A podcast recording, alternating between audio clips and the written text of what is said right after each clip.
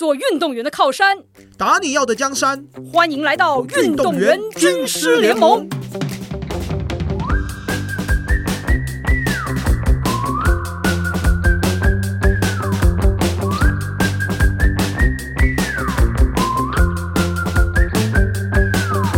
我想问老师一下，因为一般的我们讲学生运动员来讲的话，他们基本上都是早练对跟晚练，对就是一天两餐嘛。对那他们在做，其实就是以早餐、晚午餐、晚餐的这个选择啊，你觉得他怎么样是他们比较可以便利去取得的？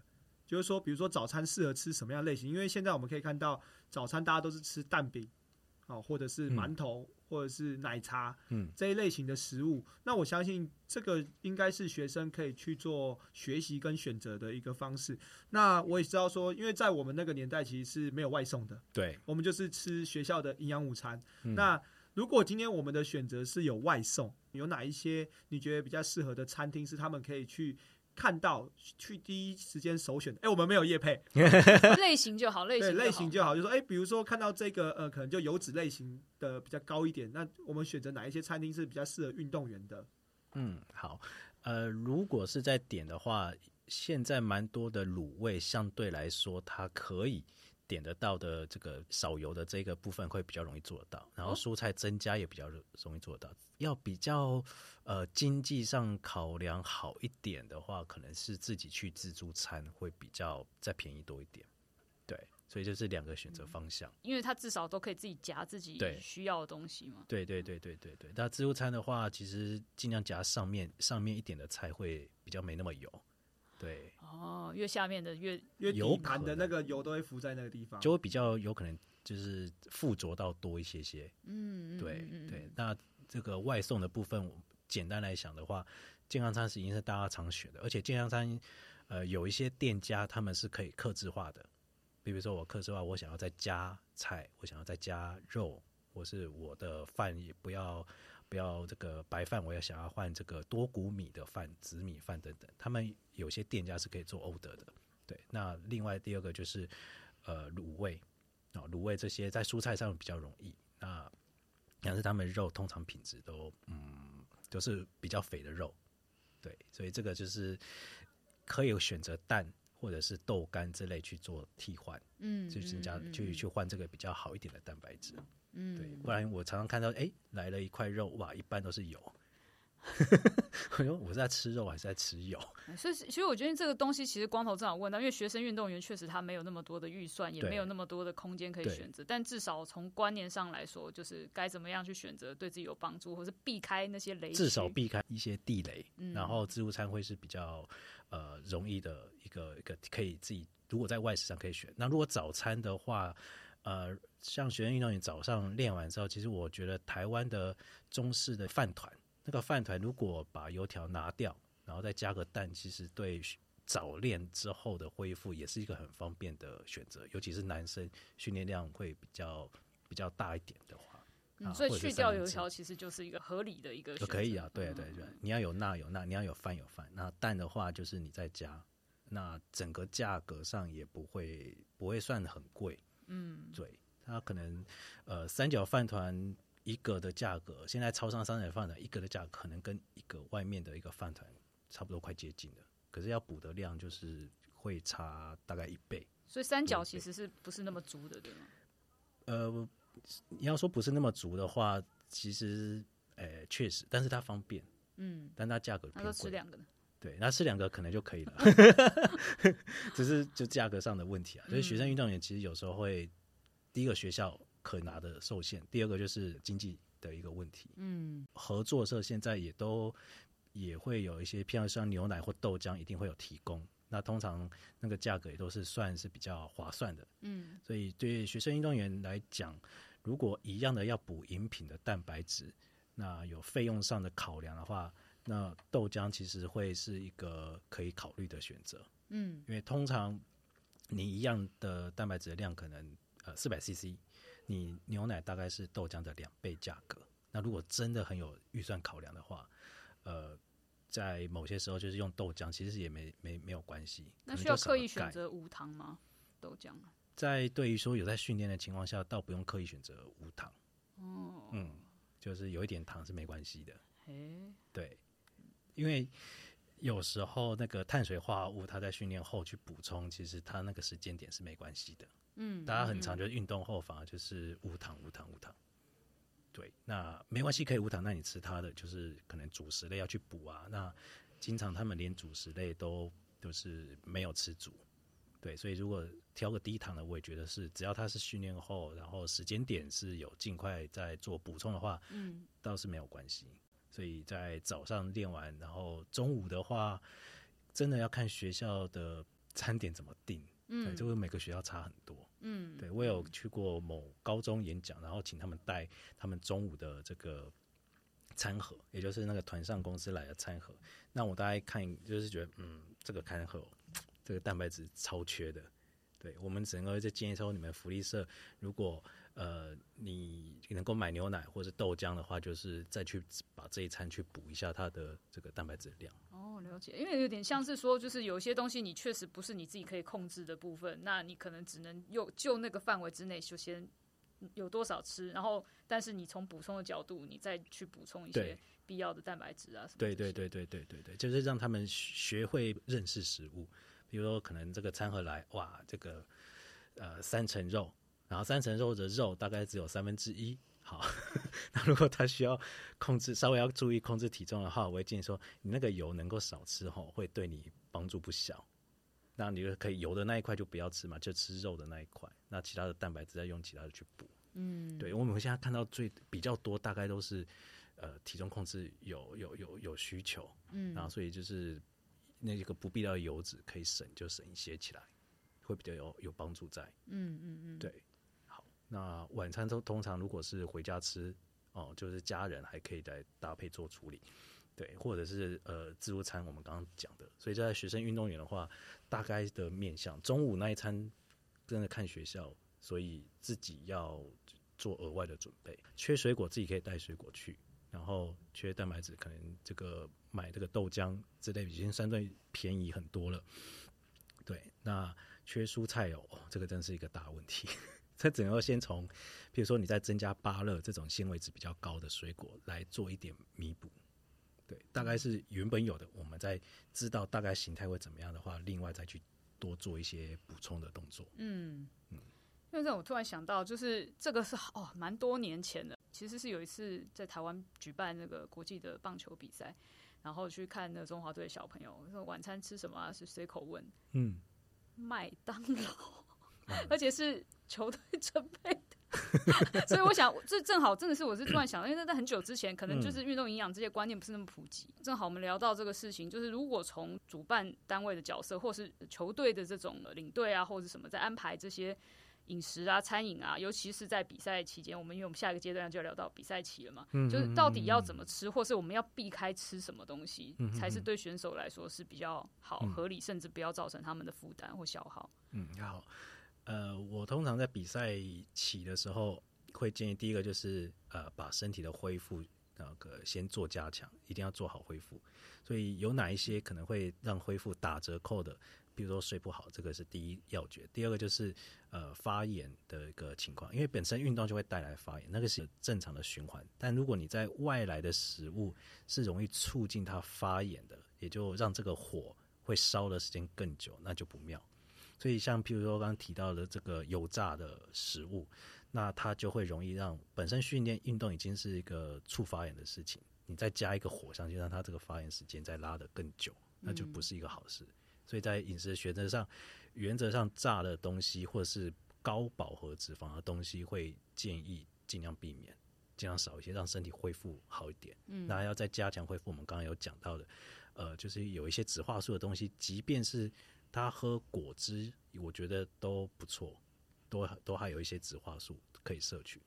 对，那这几块是在饮食恢复上，呃，我们第一个让发炎、让恢复的这件事情功课要先做好。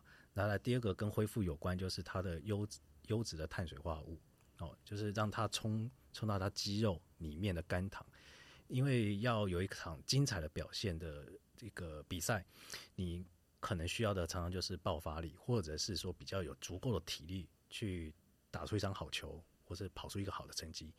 但这个的力量、体力的很大的一个来源，通常都来自于肌酐糖。所以，呃，好的碳水在训练的这个期间，跟你要比赛之前，先把你的肌肉给充好，那有等于说是满载的一个状态去进行比赛，会是比较有帮助的。嗯，对，如果在比赛前那个吃的就太少、太简单，或者碳水不够，那对这场比赛你中间喝再多运动饮料、吃再多果胶都有点缓不济急了，嗯，对，比较可惜一点。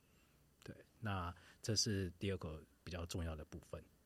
对，那大概就是比赛期的时间，它整个吃的热量会没有像训练期的最高峰那么多，但会降下来。嗯，那降下来就只只预备说，当我准备要比赛前几天，我应该加强哪一些恢复，跟要预做哪一些好的碳水的这个 loading。嗯，对，然后再来就是比赛。不过刚刚讲说，像比赛期间就是要补充充足的这个营养，然后去上场，你要有足够的能量。那怎么样知道说是多还是少呢？就是够不够这件事情怎么判断？还是他需要长时间的去监控、去比较，然后自己去体验出来自己属于需要的是什么？第二项会比较比较让选手有感。第二个做法，也就是说，他要有几次的比较，他才会感觉到哦，当我的可能肝糖就是肌肝糖是补的比较充足的时候，我的身体没想到活动起来是这么轻松。我们曾经有一个撑杆跳的选手嘛，那他也是需要减重，就是把自己的体脂肪就是再下下去，这样子他在跳的时候，这个身体的操作跟轻盈度上去都会比较好。那他在比赛前的时候，我们让他就是能量再更充满一点的时候，他就会感觉到哇，这是整个身体变得很有力，然后觉得动起来更轻盈。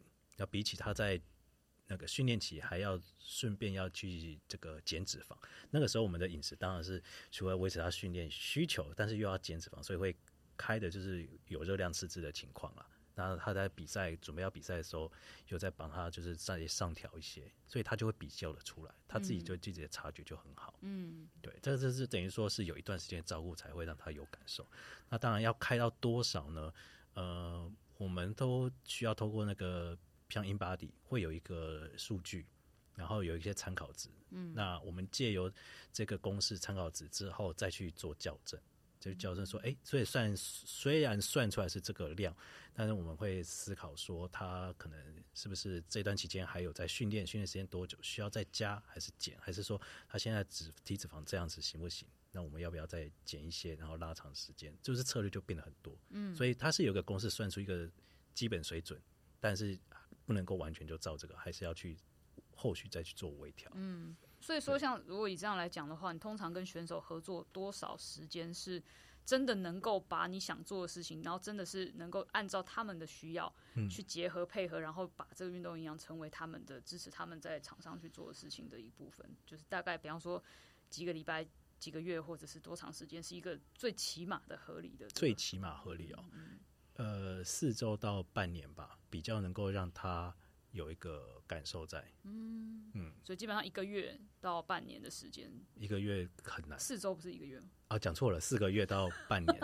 讲错讲错。对对对口误了，口误四到六个月。，对，因为通常可能第一个月他还在对食物的分量拿捏就就还不一定熟悉，所以如果拿捏的不稳定，其实有时候也会影响到效果。嗯，然后四个月是让呃可能没有要体重的限制的这个这个这个比赛项目的话，他们会已经相对操作起来会比较熟练的。嗯，确实很多东西大家都觉得还不错，但是确实也要考虑你要做一件事情，它需要长时间的去，包括去对去学习怎么去嗯做，然后包括也让帮助你的对象了解你，然后针对你的需要去做。对，我们在这个可能一个月去校正、调整、校正、调整。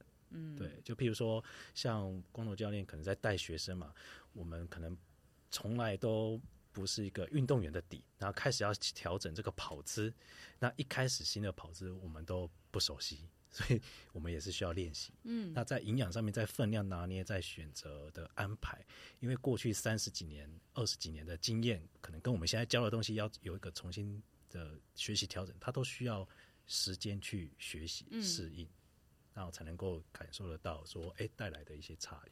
那像这种四到六个月之间，你们的沟通的密度是怎么样？就是多久会联络一次跟选手之间？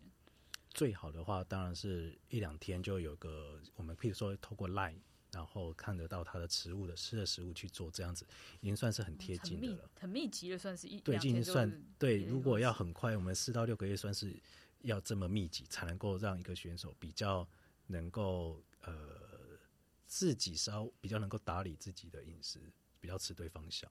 嗯，这样算很密集啊。对。那我们想问一下，就是说你在。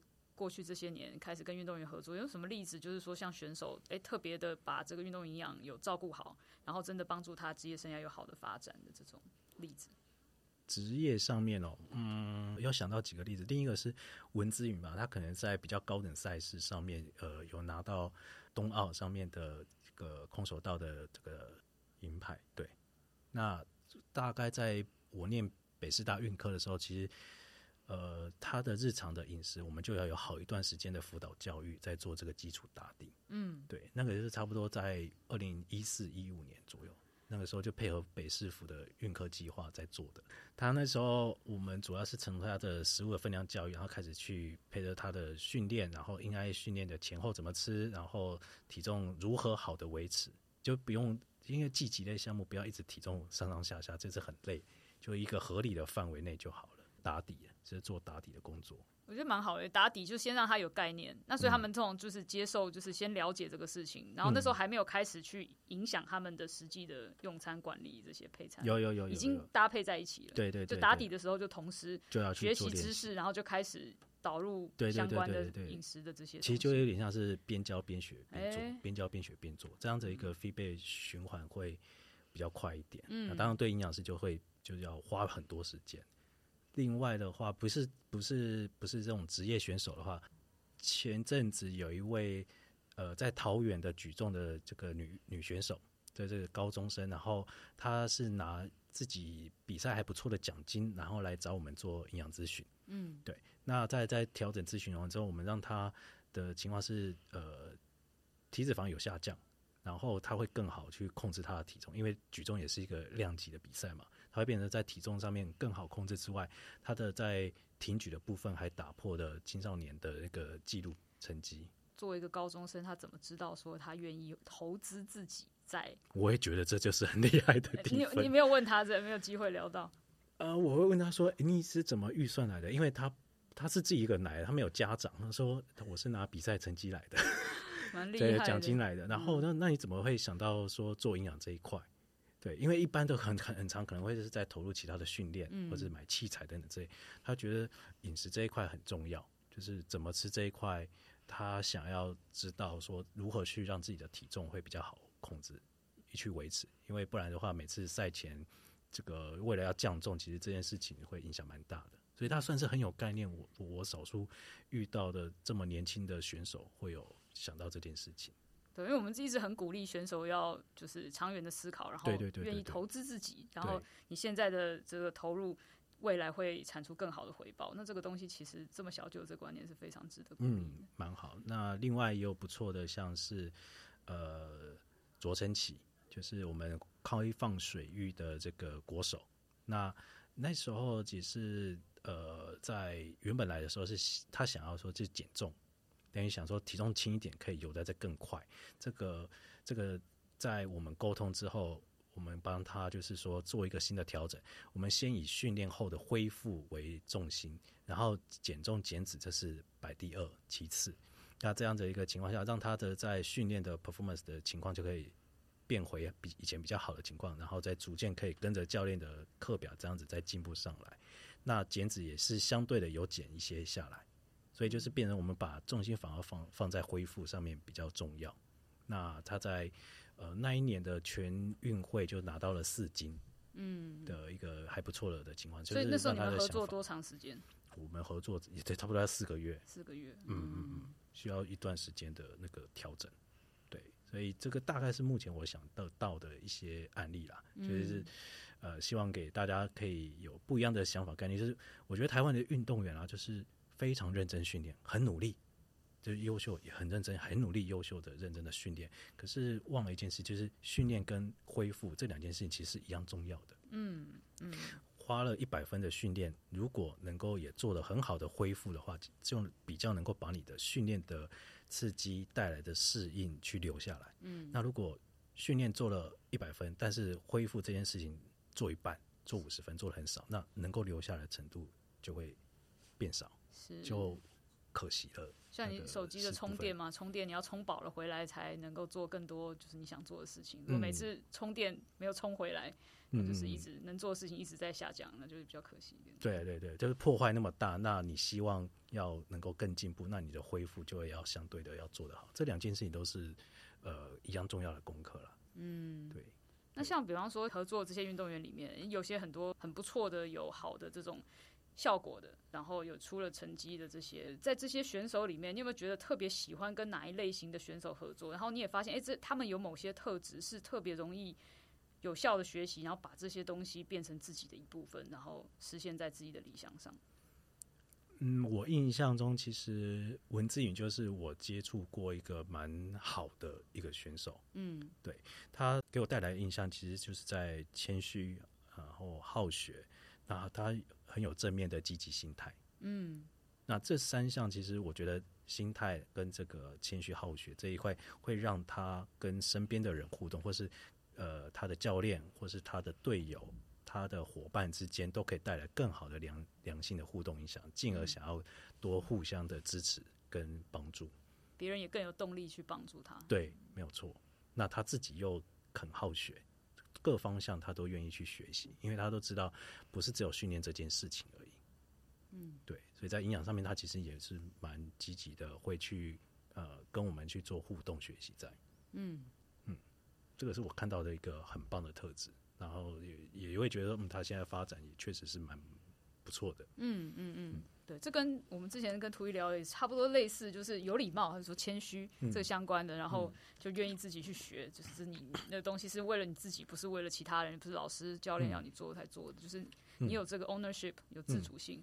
那这个东西其实运动员，不管你是在自己运动领域，还是你后面选择做其他的事情，其实基本上不会有什么限制。对，其实跟做人道理也差不多啦。嗯对，因为谦谦虚有礼貌，会让人家觉得就是备受尊重。那谁不喜欢就是自己被尊重？所以因为尊重这样有一个好的丢球的开始，那我们进而就是好的回去回应，这样子才会有良好的一来一往的互动在。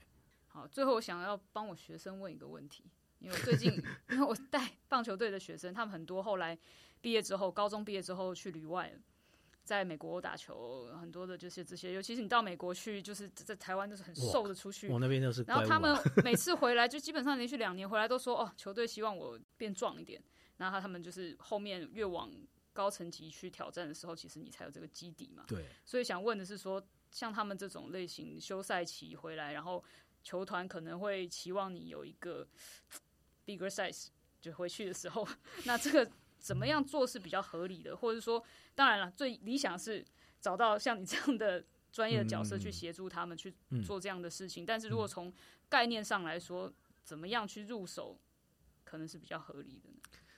这个要变成比较 big size 的，呃，我先讲一个大概合理的增肌的一个速度了。就以成人啊，就是目前看得到的资料，大概一个月是增加零点三到零点五公斤的肌肉，是算一般的情况下合理的。那当然，如果越年轻，maybe 有机会稍微再快一点点。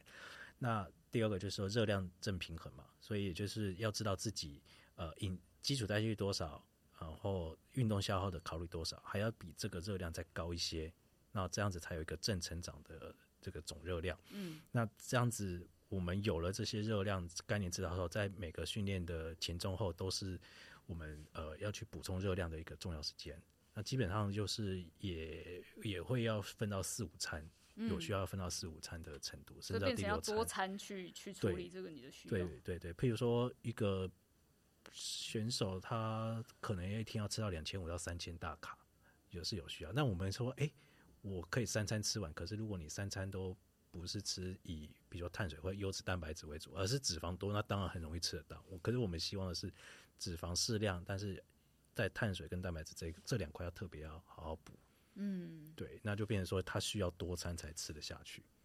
对，所以要在休赛加回来哦，呃，可以变得营养概念先好一点，然后热量先吃足一点，但是要增增肌的那个速度，特别是配合肌力训练、重训嘛，那个就是一定还是需要的。那在量热量要知道自己的热量是应该要吃到多少，除了基础代谢，再加上运动消耗，还要再多再多个五百卡左右。嗯嗯，对，这样子的总量要吃得下，所以吃得下是很重要的一点。很多其实我有遇到很多的人是吃不下。嗯，觉得没有胃口，他可能本来就是把用餐时间是很固定在那些时间点，就可以是量没有办法走那么多。对，要想要有不一样，那就要做改变了。是是是，所以用原本的饮食的模式，就当然会进步的变很慢。哎，这个非常有帮助。这是一个大的观念，可是当他们只是用原本的视角去看待新的需要的时候，可能就觉得哎，好像塞不下我的。对，会塞不下，塞不下。很多人 会遇到很多人是真的是塞不下的问题。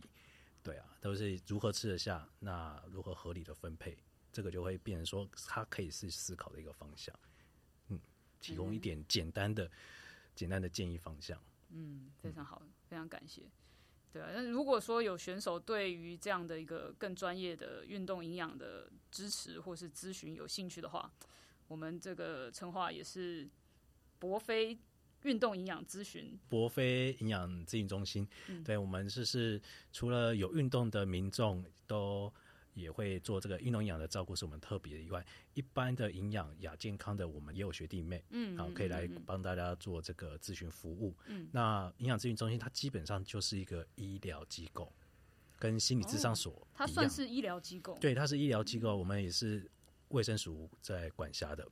所以跟物理治疗所、跟心理治疗所一样，我们都是医疗机构，只是我们所针对的是饮食上面做医疗的这个建议、菜单的开设还有辅导。嗯，对。那我蛮喜欢就是有运动的朋友来，然后我希望他们从这里离开的时候是学到了钓鱼的方法，也就是说对于饮食自己应该怎么去调整管理的概念方向知识，然后再开始去从事运动。在运动里面获得更大的自信，跟更好的健康，就是进入一个比较良性的循环。嗯，来到这边获得一个更好的方向，然后再继续投入运动，然后再继续去享受他自己生活原来可以更多元化的一个面貌。嗯，那对食物上也比较不要不会再那么的嗯有很多的不理解而会恐惧，不需要的那些恐惧这样子。嗯。就是我们一直在强调的方法，其实是很重要的，对不对？有努力也要方法，那就会更有效率。终于不会再乱吃了哦。哎，那我们现在也要过年了，所以其实大家就运动员真的要特别注意啊，因为其实我自己的经验啊，就是我们在国高中的时候，真的没有教练的时候，大家就会放飞自我，对，很真的很容易。所以其实就是希望说，大家听了这一集之后啊，就是能够在自己不管是你是休赛季、训练季。比赛季的时候，你都能够有不同的一个阶段，找到适合自己的食物。那最希望就是说，透过运动员军师联盟，然后今天找到了我们的陈化。耶！谢谢大家的这个今天给我的机会来聊聊。对我现在看到那个冻豆腐要放进那个麻辣锅的时候，都会想到你的。少吃两口，少吃两口，你会那个负担轻多了。是是是，感谢你。对，今天真的很开心，请到你过来。然后现在真的播出的时间正好，我们已经是新的一年了，过年了。哎呀，过完年了。糟糕，会不会都已经吃下肚了？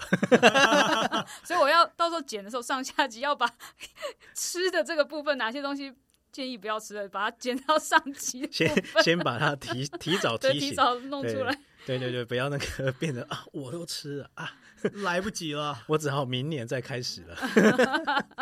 不行不行不行。对对对，好吧，那新的一年我们来来来，龙年。哎呦，龙年了哇！这个我祝大家。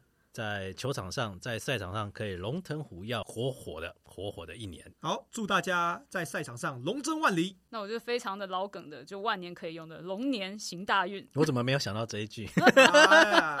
这个太好用了。祝大家新年快乐。